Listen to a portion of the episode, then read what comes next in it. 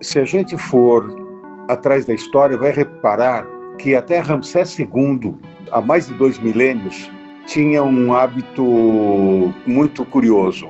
Ele raspava as pedras onde estavam gravadas as conquistas dos seus antecessores e botava o nome dele, como se ele tivesse feito enormes conquistas bélicas que de fato ele não fez.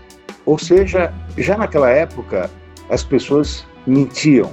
Então, distorcer a história não é uma coisa nova. Jaime Pinsky, professor titular da Unicamp, sou livre-docente e doutor da USP. Tenho 30 livros entre os escritos apenas por mim e escritos em solidariedade com outros colegas. Instituto Claro. Cidadania. Ramsés II foi um faraó que permaneceu no trono egípcio entre os anos de 1279 e 1213 a.C. Segundo o historiador, professor e coautor do livro Novos Combates pela História Jaime Pinsky, naquela época já havia pessoas que tentavam se favorecer ao distorcer a narrativa.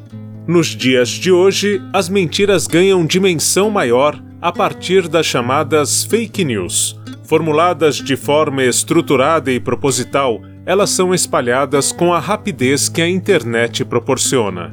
Nós temos governantes autoritários que, insatisfeitos em torturar a verdade, torturam a história para ver se ela confessa e declara aquilo que eles querem ouvir. Governantes antidemocráticos odeiam a verdade. Eles se alimentam e alimentam seus seguidores com mentiras. Atentados contra a cidadania, a ciência, a natureza, a educação são perpetrados a toda hora e tenta-se escondê-los com a contratação de equipes de especialistas em marketing, orientando a propaganda governamental. Verbas astronômicas desviadas de saúde, da educação, da habitação, do bem-estar dos cidadãos são usadas em propaganda. Ser infiel à verdade dos fatos é algo que governantes e políticos praticam há muitos séculos. Banalizam a violência, a coerência some. Dominados por aquilo que consomem, acreditam mais nas fake news do que nos próprios fatos. A gente identifica se existe uma guerra de narrativas ou se simplesmente se aplica a mentira, verificando se existe alguma relação concreta com os fatos. Quer dizer, quando alguém faz uma campanha anti-vacina, quando já se sabia que vacina era a única esperança real contra a Covid, você já sabe que existe uma mentira. Aqui nós não temos simplesmente uma guerra de narrativas, nós temos um apelo a uma narrativa que não corresponde aos fatos. Pinsky explica a diferença entre ter pontos de vista e mentir sobre os acontecimentos. Eu costumo dizer que na história você pode ter olhares diferentes. Por exemplo, você bota o elefante no meio da sala e pede para alguém que está de frente para ele dizer o que é um elefante, que ele nunca viu antes. Ele vai dizer que é um bicho enorme que tem uma tromba enorme. Mas quem está atrás vai dizer que o elefante é um bicho que tem um rabo pequeno. Isso é um conflito de narrativas porque a perspectiva, o ponto de vista, melhor dizendo, é diferente.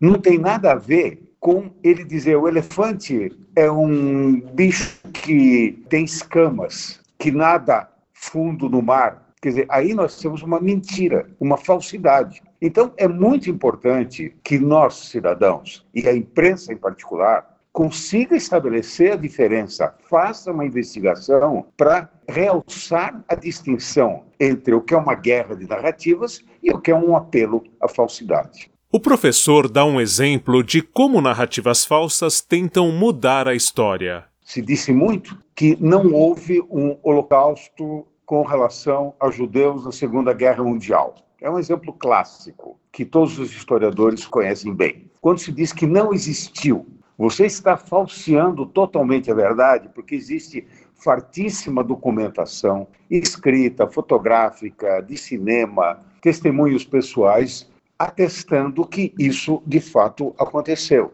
Por que, que se narra de uma forma diferente? Por que, que algumas pessoas, alguns historiadores até de propósito, distorcem a verdade? Porque eles têm um objetivo político determinado. Querem prejudicar um grupo político determinado, uma minoria específica, etc. Então, claro que isso causa um mal tremendo. O futuro está todo escrito a giz, o passado não dá para apagar. No destino eterno aprendiz, preconceito aqui não tem lugar. Atitudes preconceituosas frequentemente são narrativas que não correspondem à verdade. Quando alguém fala de raças diferentes e tenta mostrar uma suposta superioridade do branco sobre as demais raças, ele está falsificando a verdade. Não existe absolutamente nenhuma comprovação científica a respeito disso. Pelo contrário, todas as experiências feitas, mesmo por racistas,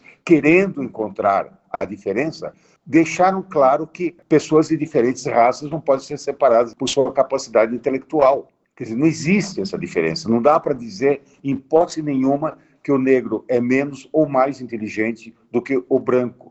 Então, as pessoas buscam exatamente justificar uma opressão contra o negro, por exemplo, a partir de mentiras desse tipo. Isso também é uma mentira.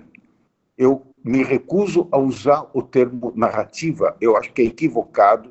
Não é uma narrativa diferente, é uma mentira histórica. A propagação de mentiras cresce na mesma velocidade do uso de redes sociais. As redes sociais aceleram o processo informativo, e quando digo informativo, eu estou dizendo desinformativo também, ou seja, tanto uma verdade como uma mentira pode ser passado muito rapidamente para um grupo de pessoas que passa para outro grupo e assim sucessivamente. Eu já tive uma oportunidade pessoal de receber pela internet artigos meus dos quais foram tirados o título original e o meu nome como autor e pessoas conhecidas mesmo me passaram dizendo: olha só que artigo legal. Quer dizer, as pessoas perdem a sua identidade porque o artigo circula sem o seu nome, ou no caso de pessoas evidentemente mais conhecidas, eventualmente você pega um texto de sei lá de quem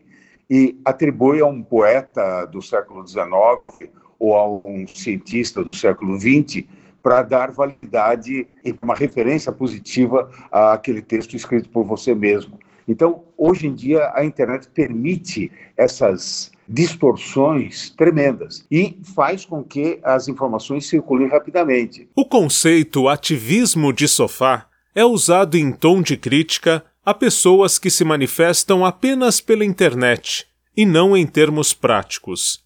Jaime Pinsky observa que esse ativismo nas redes sociais tem outras consequências quando envolve, por exemplo, um período eleitoral. Ele acaba deixando de ser ativismo só de sofá, porque as pessoas vão votar em função de informações equivocadas, falsas, que recebem. E brigas enormes de família exigindo regulamentação do WhatsApp da família, não, não pode falar de política, enfim, cada família tem suas regras, nós sabemos que existem e que tem gente que não se fala até hoje das mesmas famílias por conta disso. Agora, isso tudo pode, em grande parte, ser resolvido com alguém um pouco mais esperto, inteligente e honesto que vá atrás das fontes, coteje e veja o que é de verdade e o que é de falsidade nas coisas. Acontece que quem posta uma mentira, às vezes inocentemente, é, não se conforma em ser desmascarado publicamente e aí briga